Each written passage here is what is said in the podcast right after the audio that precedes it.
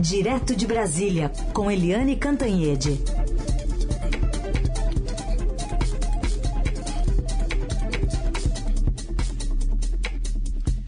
Oi, Eliane, bom dia. Bom dia, Sim, e bom dia alguém que eu já sei que está na linha. Oi, bom dia, Eliane. bom dia, Carolina, bem-vinda. Obrigada, obrigada. Já com as baterias recarregadas aqui para esse restante de, de semestre, né, que já começou, começou com bastante força. Bateria recarregada é bom nesse momento de. É. Antes agora, né? Munição, né? arma, dura, fuzil. Dura um dia. Dura um dia, viu? Com as notícias. Um dia no máximo. Exato. Bom, Eliane, vamos falar então sobre um fact-checking feito pelo próprio governo ontem, né? O presidente Bolsonaro disse que ia manter aquele auxílio de 600 reais no fim de semana em 2023, uma promessa de campanha ali. Só que o Ministério da Economia já falou que, ó, daqui não tem previsão não, né? Tem orçamento que vai ser enviado ao Congresso. A gente tem aqui uma fala pinçada do secretário especial do Tesouro e Orçamento, Esteves Colnago, que ontem disse que para custear, entre outras medidas, esse aumento aí do Auxílio Brasil, perpetuação né, dele, a Petrobras estuda repetir uma fórmula feita já no ano passado e anunciar a antecipação do pagamento dos dividendos aos seus acionistas que são aqueles dividendos lá que o Bolsonaro sempre critica, né, quando fala em preço de combustível. Vamos ouvir. A gente entende que é importante que essas despesas que foram criadas de forma emergencial agora com a PEC e com a perda de arrecadação da Lei Complementar 194, isso soma 58 bilhões. Então a gente está buscando ter receitas extraordinárias não previstas no orçamento na mesma magnitude dos 58 bilhões. Hoje a gente tem 44 como pois se fosse é. 10 reais, né? É, pois é. O presidente Jair Bolsonaro, lá, ao ser lançado candidato oficial à presidência no domingo, na convenção do PL, ele foi até curioso, porque ele citou alguns ex-ministros, assim, muito, muito elogiosamente, como Tarcísio Gomes de Freitas, é, como Rogério Marinho e tal, e praticamente não tocou no nome do Paulo Guedes, que era o super-ministro no início do governo e que, aliás, nem estava na convenção. A única hora que o Bolsonaro citou o Paulo Guedes foi para dizer assim, olha, eu já acertei com o Paulo Guedes que os 600 reais vão ser mantidos em 2023.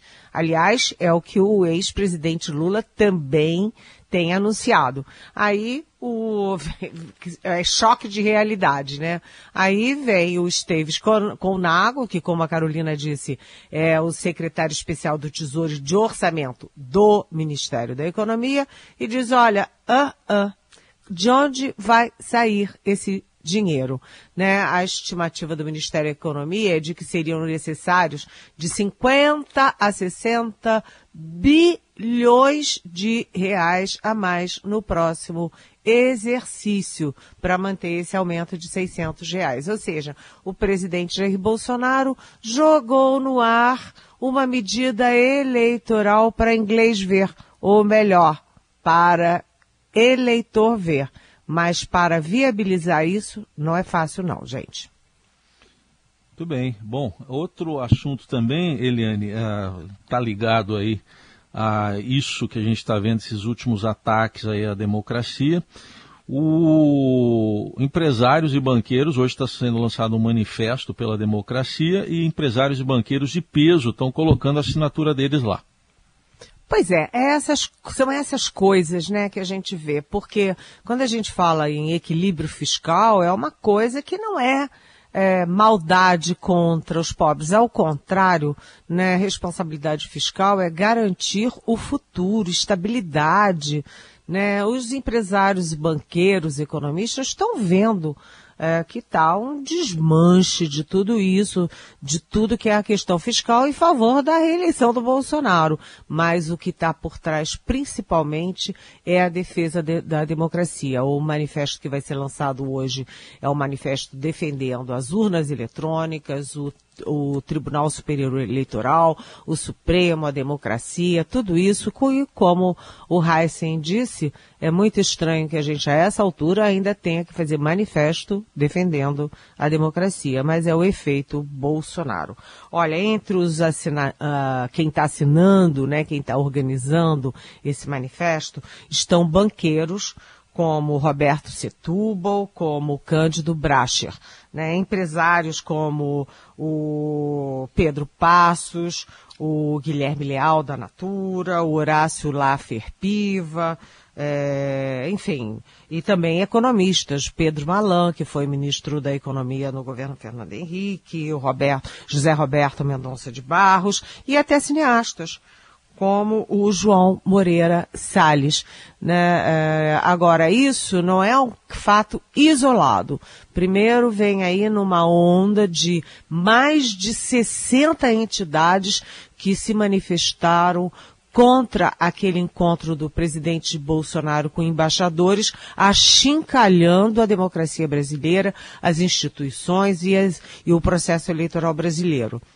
E mais, no dia 11 de agosto, vai ter um grande, dois grandes, aliás, eventos é, na USP, né, vai ser no dia 11, porque dia 11 é quando é, se comemora aí o aniversário das duas primeiras é, turmas, os dois primeiros cursos de direito no país, né, que são de 1827, e além desses, desse manifesto mais, mais assinado, mais encampado por empresários, economistas é, e banqueiros, vai ter também manifestação de juristas. Eu falei com o doutor Miguel Reale Júnior, que é um dos organizadores, e está tudo pronto para ser um grande, uma grande manifestação dividida em dois, né, lá na USP, que é um lugar icônico do país, para defender a nossa democracia, o nosso processo eleitoral. Aliás,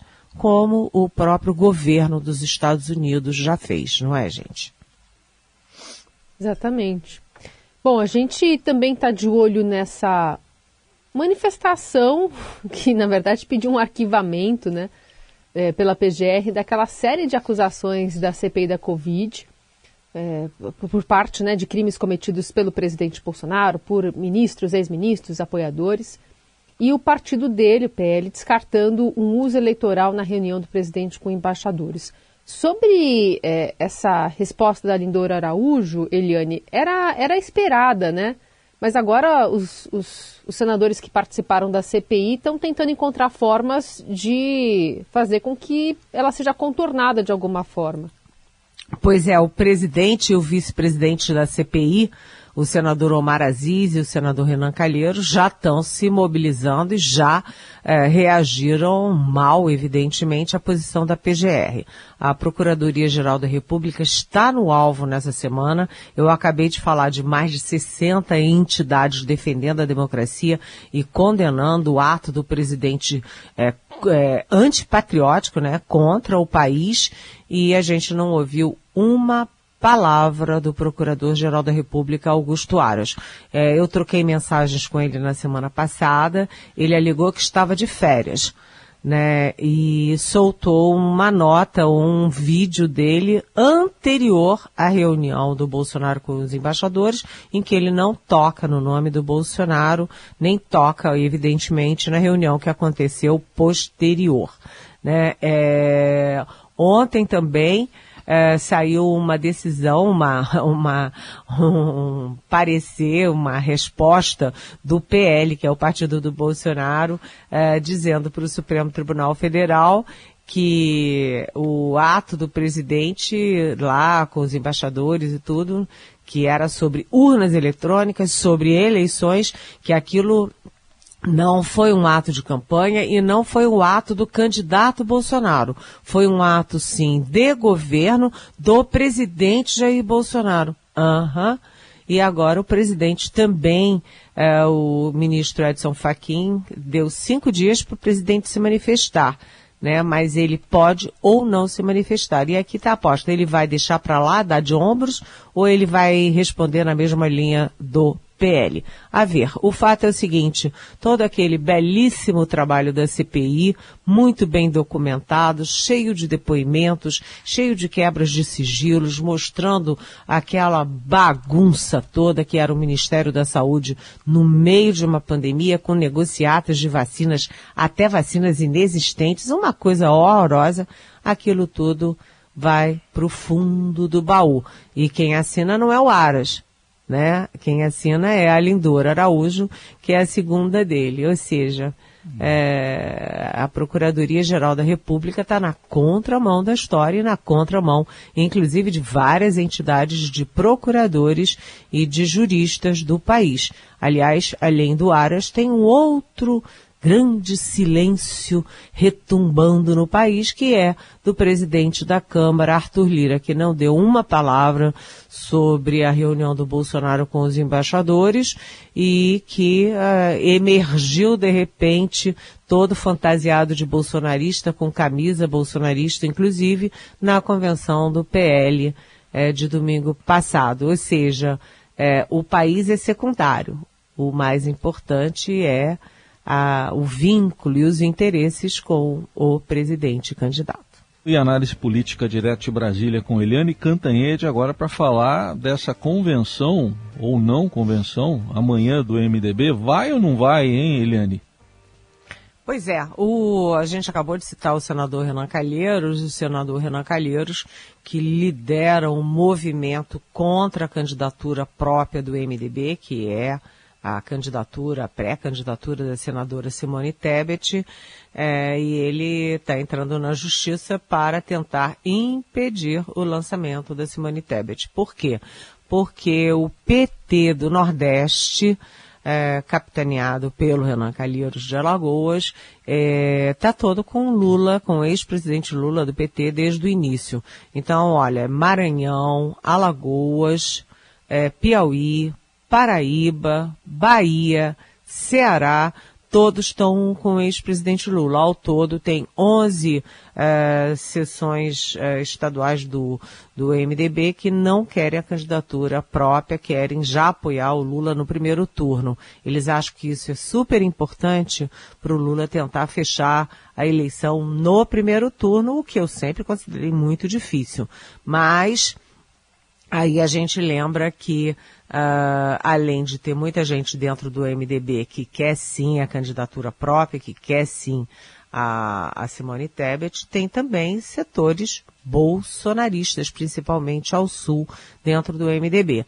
Aí eu conversei ontem com o ex-presidente Michel Temer, que ainda é uma grande liderança, uma forte liderança, é, inclusive, assim, é, simbólica do MDB e foi muito engraçado porque vocês vão gostar da frase do Temer.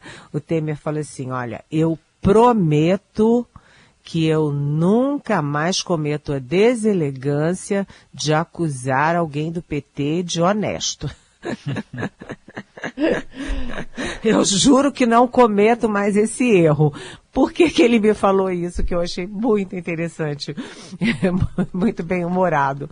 Ele me falou porque ele disse num evento semana passada, numa entrevista, que a ex-presidente Dilma Rousseff era uma mulher honestíssima. E a Dilma reagiu a lá Dilma.